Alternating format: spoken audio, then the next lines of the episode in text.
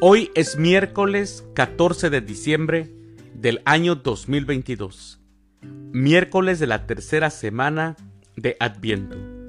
El día de hoy, en nuestra Santa Iglesia Católica, celebramos a San Juan de la Cruz, a Venancio Fortunato, a Gerón, a Pompeyo, a Drosida y a Venancio.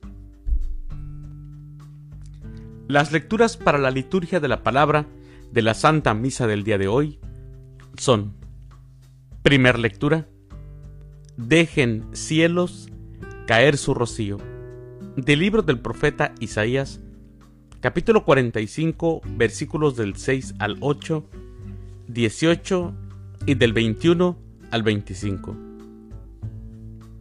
El Salmo responsorial del Salmo 84, dejen cielos caer su rocío y que las nubes lluevan al justo. Aclamación antes del Evangelio. Aleluya, aleluya. Levanta tu voz para anunciar la buena nueva. Ya viene el Señor, nuestro Dios, con todo su poder. Aleluya. El Evangelio es de San Lucas. Del Santo Evangelio según San Lucas, capítulo 7, versículos del 19 al 23. En aquel tiempo, Juan envió a dos de sus discípulos a preguntar a Jesús, ¿Eres tú el que ha de venir o tenemos que esperar a otro? Cuando llegaron a donde estaba Jesús, le dijeron, Juan el Bautista nos ha mandado a preguntarte si eres tú el que ha de venir o tenemos que esperar a otro. En aquel momento Jesús curó a muchos de varias enfermedades y dolencias y de espíritus malignos, y a muchos ciegos les concedió la vista. Después contestó a los enviados, vayan a contarle a Juan lo que han visto y oído. Los ciegos ven, los cojos andan, los leprosos quedan limpios, los sordos oyen, los muertos resucitan y a los pobres se les anuncia el Evangelio. Dichoso el que no se escandalice de mí. Palabra del Señor. Gloria a ti, Señor Jesús. Mis queridos hermanos, quizá este Evangelio se les hizo muy conocido. Sí, porque apenas lo escuchamos el domingo pasado. Escuchamos el Evangelio escrito por San Mateo del capítulo 11 versículos del 2 al 11. Y hoy escuchamos el Evangelio de San Lucas del, capítulo 7, versículos del 19 al 23.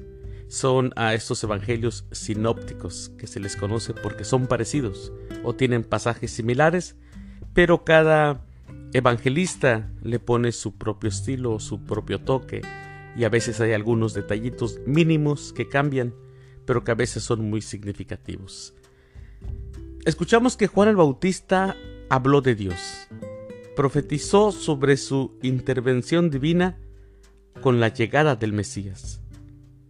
Fue San Juan el precursor del Hijo de Dios, la voz en el desierto que anunció la necesidad de la conversión para preparar la llegada de Cristo.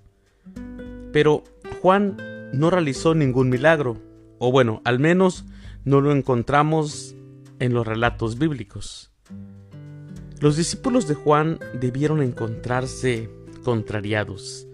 Quizás se preguntaban, ¿a quién debemos de seguir?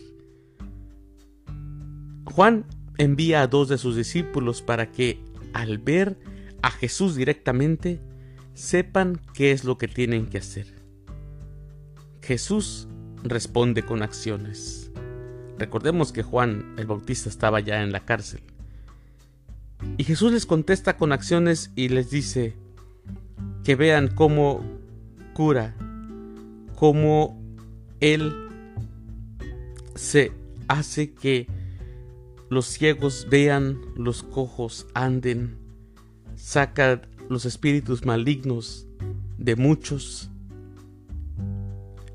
Las obras que Jesús hace realmente son las obras de Dios. Jesús es Dios. Solo Dios puede dar la vida. Solo Dios puede devolver la salud. Solamente Dios puede resucitar a los muertos. Así que San Juan, Juan el Bautista, ahí les está diciendo a sus apóstoles, a sus discípulos, les está diciendo, aquel del que yo he hablado es el verdadero Mesías, el ungido. A él hay que seguirlo. Así que mis queridos hermanos, esa es la enseñanza de este Evangelio. Que no debemos de turbarnos, no debemos de perder el enfoque en este mundo tan lleno de mentiras, tan lleno de falsedades. Solamente lo importante es Jesús, Él es el verdadero Dios. Y olvidémonos del Dios dinero, del Dios poder, y de todo aquello que humanamente nos satisface. Mis queridos hermanos, que tengan un excelente miércoles. Que Dios los bendiga.